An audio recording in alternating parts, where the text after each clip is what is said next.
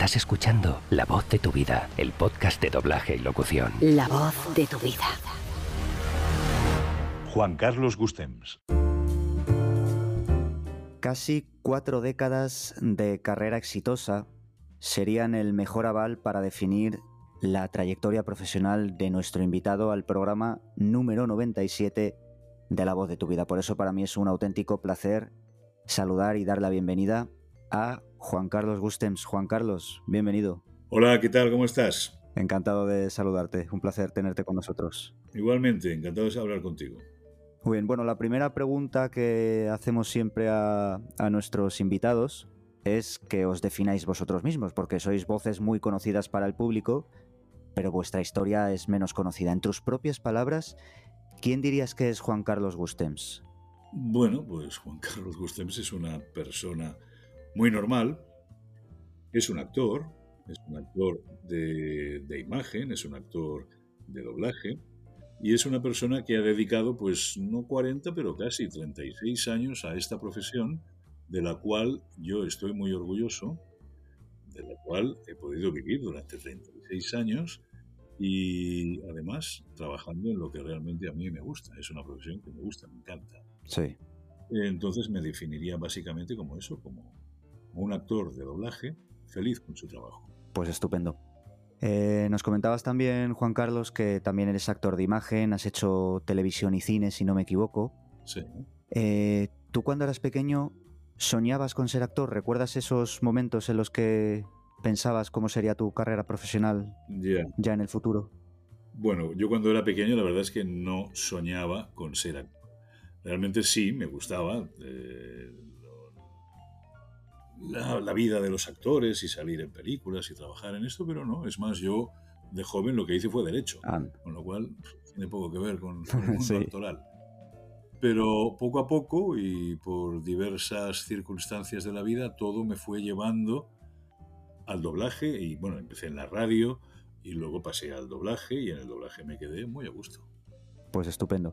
Si no me equivoco, hiciste una formación con, con Alberto Trifol, ¿puede ser? Bueno, Alberto Trifol era uno de los empresarios Ya. que en aquella época eh, iniciaron una escuela de doblaje que era la, la Asociación de Empresarios, que necesitaba gente. Esto era en los años 86, 7, 5. Sí. Y era, entre otras cosas, en el mercado catalán estaba TV3, TV3, que necesitaban gente que doblara Sí, en catalán. boom, ¿no? Entonces se hizo. Claro, fue el boom de no solo de TV3, sino también del vídeo. Sí. Aquello fue una locura, había trabajo, pero vamos, a mansalva. Y había en ese momento, quizá había pocos actores de doblaje para la gran oferta de trabajo que, que hubo. Claro. Y sí, Alberto Trifol era uno de los empresarios que estaba en esa selección de, de actores, hicieron un curso de tres meses, una prueba. Eh, bueno, yo tuve la fortuna de, de- sacar el número uno en, en las pruebas Qué que bueno. hicieron.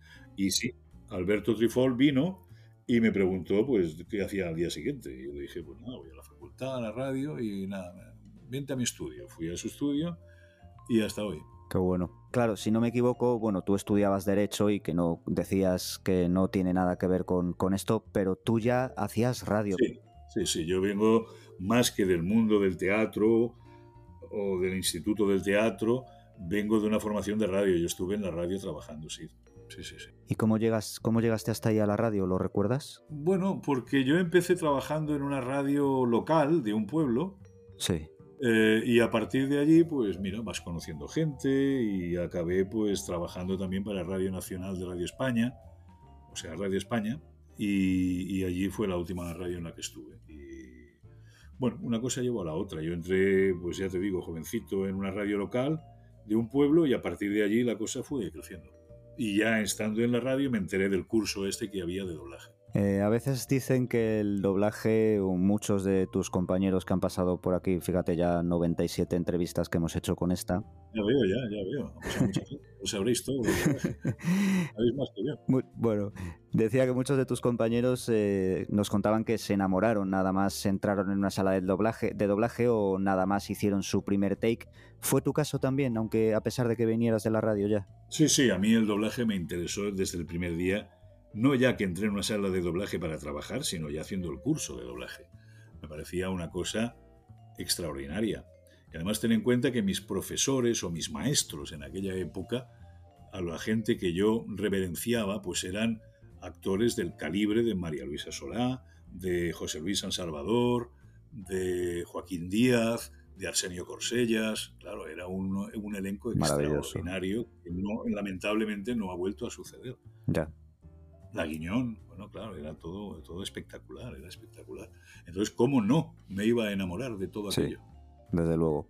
¿Qué recuerdos tienes del curso? Fue un curso bastante breve, ¿no? O sea que no, no daba tiempo a, realmente a formarse al 100%. No, no, en absoluto. Aquello era simplemente una toma de contacto, donde sí es cierto que si entiendes un poco de doblaje y ves a alguien más o menos un par de meses como va haciendo takes y tal, pues hombre, ves si tiene o no maneras para aprender, simplemente. Y eso es lo que en, eso, en ese curso pretendían, ver a ver quién era el que tenía maneras de poder llegar a ser alguien dentro del doblaje o simplemente a defenderse dentro del doblaje. Claro. Ese era el objetivo de aquel curso. Claro. O sea que entiendo que después de aquel curso ya con Alberto Trifol que, que ya te llamó al día siguiente, entiendo que fuiste afortunado en el sentido de que en, tu época se aprendía mucho haciendo sala, yendo de oyente a, ver a los demás compañeros, a ver a los grandes maestros. Yo aprendí, si es que sé algo, en esa época con él, con Alberto Trifol, que fue mi maestro, evidentemente, y ya trabajando con toda la gente que pasaba por su estudio. Yo estaba allí, pues nada, que imagínate llegar allí y tener al lado a María Luisa Sola, cuando yo era un pipiolo, claro. era fantástico. Y, o, Rogelio Hernández. Eh, era, tremendo, claro. Entonces allí, pues sí, se aprendía mucho. Y también hay que decir que en aquella época, Alberto Trifol y otras personas como él se dedicaban a enseñar. Claro. Cosa que ahora, por lo que sea, no quiero decir que sea ni mejor ni peor, ahora quizá las prisas no permiten que, la, que se enseñe a la gente en sala. Ya, claro, porque sí, ahora, hay escuelas de doblaje con, con grandes profesores, grandes eh, actores y directores pero no es lo mismo, ¿no? Es, es otra forma de enseñar que, no sé si es peor o mejor, pero desde luego que es diferente. A ver, yo sí, tampoco sé si es mejor o peor. Lo que yo sí sé es que cuando trabajas tienes una gran responsabilidad y eso eh, hace que te esfuerces al máximo. No estás practicando en una escuela, estás trabajando. Yo desde el primer día que hice Tex los cobraba. Claro. Como el primero. Entonces allí o funcionas o no funcionas. Si lo haces mal, Alberto Trifol te envía a tu, casa. Claro. ¿Sabes? Tienes que esforzarte, tienes que trabajarlo, tienes que fijarte, tienes que, que, ponerlo todo. No estás ensayando en una escuela, estás trabajando. Desde luego. Me imagino que hablas de Qtelever, el estudio de Trifol. Sí, sí. ¿Y qué recuerdas tu primer take a nivel profesional, cuando ya te convocan la primera vez y dices, este es tu... no, no, que, no que si recuerdas la frase, sino que recuerdas la sensación de decir, coño, ya no estoy en la escuela, ya estoy, esto es profesional. Ya, mira, si te digo la verdad, los primeros takes que hice evidentemente eran de ambientes. Claro. Entonces no recuerdes exactamente eh, los, los, ambientes. Sí recuerdo, mira, mira, sí, mira, recuerdo una anécdota que es con, con Rogelio Hernández, Qué bueno. con la película El nombre de la rosa. Ah. Eh, fue la primera película ah, en la que él me convocó, era una película de, de cine, de 35, en aquella época hacer cine era, era tremendo, no era cualquier cosa. Y me, me, me convocaron y la verdad es que Rogelio Hernández me dio un soldado de los que salía en, en la película, que salían 50.000, ¿no? que, que, igual decía apartaos. Bueno, lo hice muy bien, me dice, muy bien, muy bien. Yo estaba en la sala mirando tal y cual, luego me dice, usted, usted, venga, haga este soldado. Y le dije, oiga, no es el mismo soldado. Y me dice el hombre, no se preocupe, usted tiene voz de mando. y creo que dice a los 250.000 soldados de la película. Que probablemente ni se escuchen, ¿no? No, porque luego fui muy orgulloso al estreno de la película a oírme y no ni me oía. Estaba al fondo, en la lejanía. Bueno, oye, me gusta que hablemos en este programa de grandes maestros. Aquí tuvimos la suerte de entrevistar eh, hace un par de años a Rosita, pero lamentablemente no, no tuvimos suerte porque por tiempo con, con, Rogelio. ¿Cómo era Rogelio dirigiendo en la sala? un hombre muy serio. Muy serio y y, e imponía, imponía. Ahora, la, ahora quizá ese, ese respeto en, sala no es el que había antes. también debo decirte que quizá el que había antes era exagerado. Tú entrabas en la sala, Puede ser, sí. entrabas allí con la boca seca, entrabas allí con un máximo respeto por todo, por todo. Quizá ahora eso se ha perdido, que, a ver, eh, te diría que ni una cosa ni otra. Tampoco hay que entrar ahí de sobradito diciendo que ellos que en la escuela me han dicho que lo hago muy bien. Bueno, Ya. ya lo veremos. A- a- remitiéndome a la pregunta que tú me decías, pues sí, era un tío muy serio, un gran actor, eh, que te permitía ensayar, que te ayudaba. No, no, como, como profesional era impecable. Claro. ¿Y qué otros maestros recuerdas, eh, sobre todo en esos primeros años en los que tú todavía pues no te habías hecho un nombre en la profesión, estabas haciéndote el hueco? Sí, Y, pero me imagino que, claro, la suerte de, de- de hacer takes codo con codo en, en aquella época en la que se doblaba todos juntos en el atril, entiendo. sí. Pues mira, no solo la Solá, la Guiñón, Marta Angelat, eh, su padre incluso, yo llegué a coincidir Qué con, bueno. con su padre en alguna película. eh, y desde luego, pues Joaquín Díaz, San Salvador, Arsenio Corsellas, con Peña, con Peña también llegué a coincidir cuando ya el hombre era muy mayor. eh, Ernesto Aura, amigo bueno. mío además, que, que trabajamos mucho. No, no, con, con toda la vieja escuela, la verdad. La vieja escuela esta de Barcelona, pues yo los conocía a todos, con Soriano. No, no, había- era realmente entrañable. Sí, sí. Qué bueno. Si pasamos a nivel personajes, Juan Carlos, actores a los que has doblado, eh, ¿hay alguno de ellos con el que digas eh, siento más afinidad con este que con los demás porque creo que mi voz le va más, porque me gusta más el- los trabajos que hacen? ¿Hay alguno por que destacarías por encima del resto? A ver, a ver. A ver, hay ciertos actores que a los que, bueno, que me caen mejor, no, no por nada especial. Me caía bien Alan Rickman. Sí, Ese me caía muy bien. y Me gustaba mucho como actor, era tío difícil además de hacerlo. Me gusta mucho también hacer a Idris Elba. muy bueno. Me encuentro que es un gran actor. Eh, pues no sé. Mi- Incluso Stallone tampoco me parece malo. A mí me hace gracia doblar a Stallone. Es curioso. Y no sé, muchos. De hecho, con Stallone, si no me equivoco, bueno, pasa una cosa curiosa que se, se doblasteis un, no sé, asesinos puede ser en, en Estados Unidos o algo así. Sí, esa fue la primera película que yo doblé a Stallone. Fue en Londres. Ah, en Londres, eso, perdón.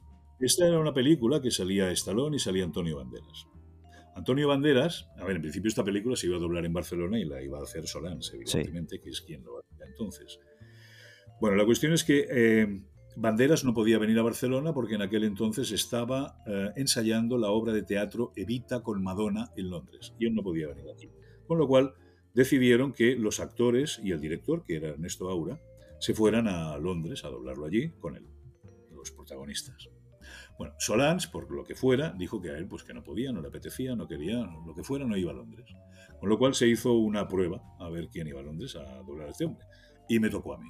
Hice la prueba y me escogieron a mí. Y yo me fui a Londres a doblar a Stallone con Banderas y con Albasola y con Ernesto Aura. Qué bueno. Sí. ¿Y cómo es para ti que te llamen para doblar a un actor que en España ya tiene una voz muy conocida, de un actor además eh, muy respetado, que decir, joder, que, que voy a hacer un papel que antes hacía Ricardo Solans? Eh, ¿Cierta responsabilidad o para ti es uno más? No, no, toda, toda la responsabilidad.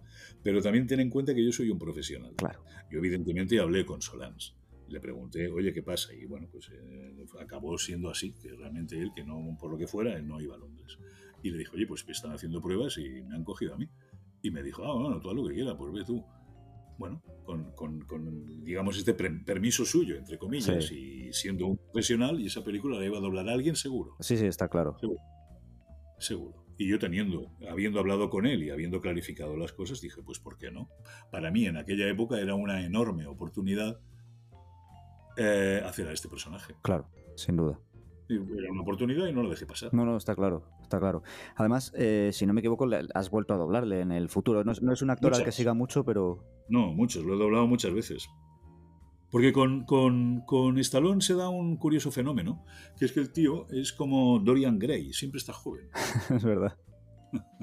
Con lo cual, a veces, eh, claro, la, la gente se hace mayor y a veces las voces pues eh, no cuadran. Eh, el mismo señor, pues a lo mejor tiene la voz más mayor que el aspecto que da el otro, Sí. o hace películas, pues eso, que salta, pega tiros y no, bueno, en fin, no sé, una, una reconversión de la voz. Y bueno, sí, lo he doblado en más de una película, ba- bastantes. Es verdad. Sí, sí, estaba, estaba aquí comprobando todo en, en el doblaje.com. Tenía la curiosidad porque me sonaba que Ricardo lo había doblado en Los Mercenarios, luego lo doblas tú en Los Mercenarios 2. Bueno, sí, ahí hubo un, follón importante. la primera película lo dobló él. En la segunda él estaba en el hospital ah, ingresado. Es verdad. Y lo doblé yo. Pero yo ya les dije, oye, esta película la hace Solans y me parece muy bien que la doble yo. Es que, a ver, si por otro lado yo te digo la verdad, yo no tengo ningún interés ya. en doblar a este señor. Si me lo dan, muchas gracias, pero yo ya, además, siempre les digo, oye, mira, o que lo doble él o que lo, lo doblo yo. Si es que yo no tengo ningún interés. Claro. Bueno, la cuestión es que en esa película él estaba en el hospital y lo doblé yo. Aunque luego creo que se hizo una versión para Blu-ray en que la redobló él. Ah, pues eso no lo sabía, puede ser. Sí, Sí, sí, sí, se hizo, se hizo para sus fans. Que por un lado me parece muy bien que tenga sus fans y lo hagan, pero por el otro, si te digo la verdad, me parece que me hicieron un feo. Puede ser, puede ser, porque hoy al pues final... yo, me lo tomé como un feo, dije, bueno, oye, es que yo no tengo ningún interés a doblar a Stallone, que lo doble él siempre. Pero luego te dice, no, es que en esta película queremos que lo hagas tú porque es que no... Bueno, pues ¿en qué quedamos? Claro. En fin, son cosas Sí, no, no, y cosas del doblaje que, oye, que entiendo que a veces eh, se son más allá que, que temas artísticos en los que, bueno, tampoco queremos entrar. Claro, pero no, no, no, a ver, no es ni cuestión de dinero ni, de nada.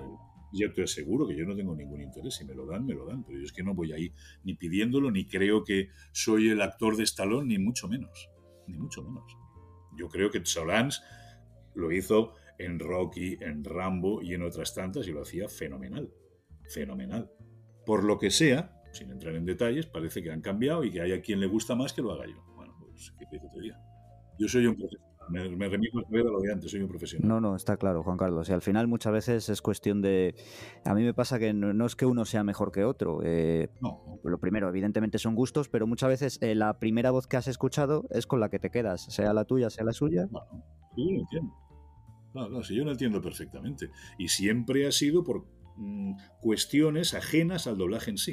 No es que hayan dicho, no, eh, ha sido por, porque estaba, porque no quería ir a Londres, porque estaba hospitalizado. Han sido cuestiones puntuales. Eso ha llevado a que, dependiendo de en qué película el cliente haya dicho que me prefería a mí. Bueno, pues la película es del cliente, no es mía.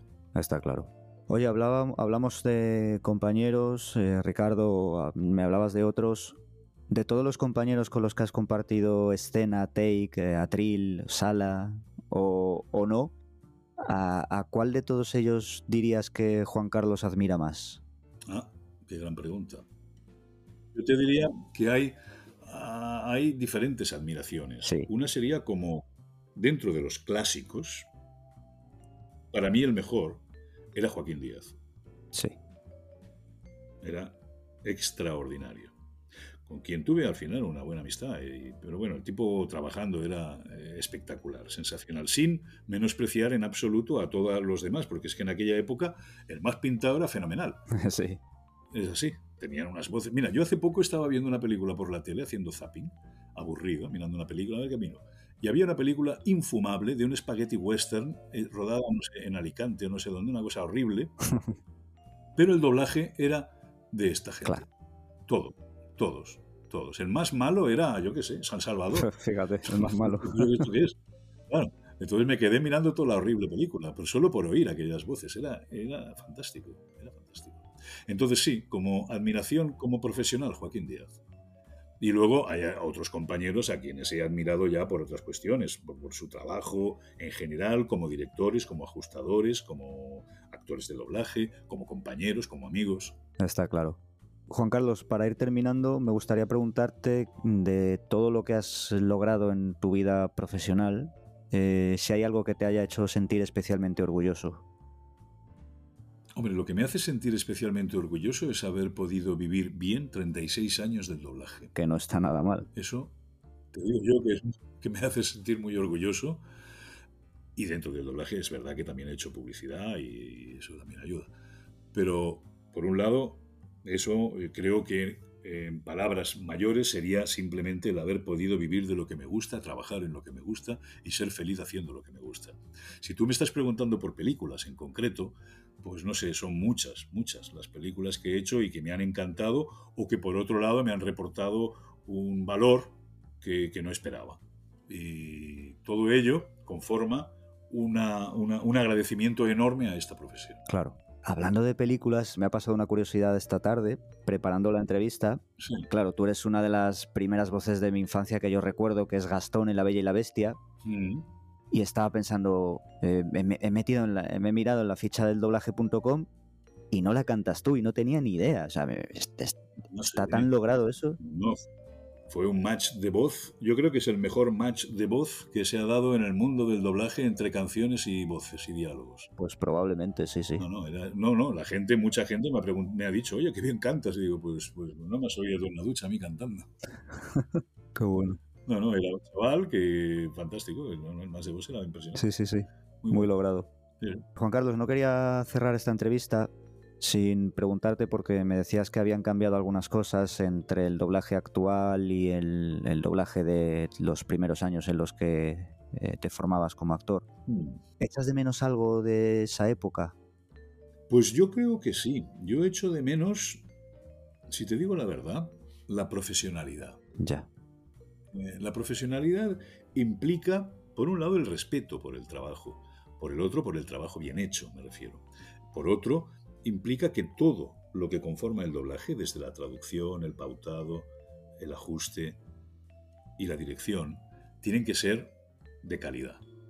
Y creo que eh, se ha perdido en algunas, en algunas películas, en algunos estudios, se ha perdido un poco ese, ese protocolo, esas maneras de trabajar que, que implicaban pues todo lo que te estoy diciendo. Y en algunos estudios yo creo que esto no funciona así.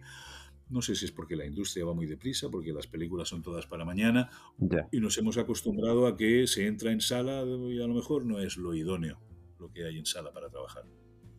Echo de menos que antes esto no, no pasaba. Bueno.